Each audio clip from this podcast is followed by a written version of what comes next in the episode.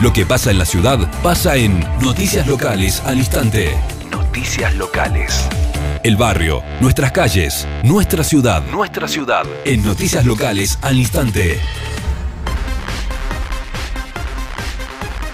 Noticias Locales. Incluyen la construcción del puente Puerto Xavier San Javier en las obras de infraestructura del Estado de Río Grande do Sul.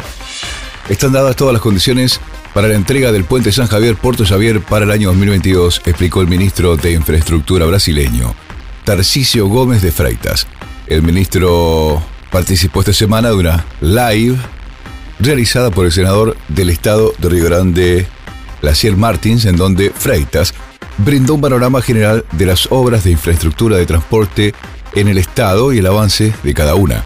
Estamos elaborando el anteproyecto del puente San Javier Puerto Xavier y rápidamente licitar la obra vamos a honrar los esfuerzos de los intendentes de esta región. La idea es comenzar a caminar en la construcción en el 2021. Están dadas todas las condiciones para la entrega del viaducto para el año 2022, explicó el ministro de Infraestructura de Brasil, Tarcisio Gómez de Freitas. Las noticias locales tienen su lugar en la radio. Noticias locales. Escuchalas todos los días. La radio te lleva a la información justa. Noticias locales al instante. Siempre actualizados.